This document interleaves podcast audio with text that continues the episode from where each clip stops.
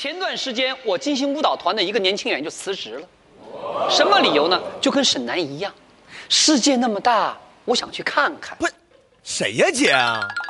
这不，这不傻吗？你说换做别人吧，可能说，哎呀，自己的舞团的孩子辞职了，那我就说点漂亮话吧，恭喜他前程远大什么什么的。可我不，我要跟你们说一说，我倒不是想骂他，而是想提醒一下咱们一些年轻人，别老是好高骛远，没有一点责任心。这个年轻人什么情况呢？他想到美国去考另外一个舞蹈团，去到美国发展，很好。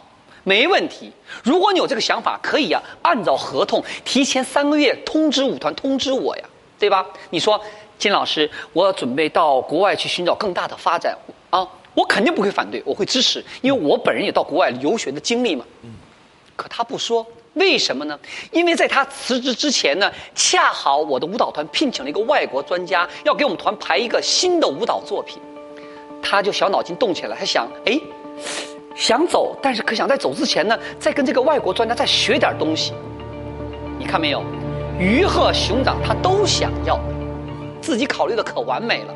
结果签证办完了，舞蹈学好了，他一看差不多了，突然说：“金老师，我下星期就走了。”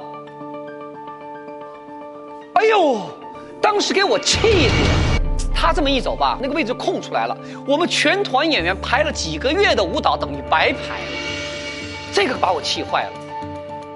我记得他临走之前，我跟他说了：“你要是考不上怎么办呢？”年轻人，那个年轻演员说什么：“考不上我再回到你这儿来呗。”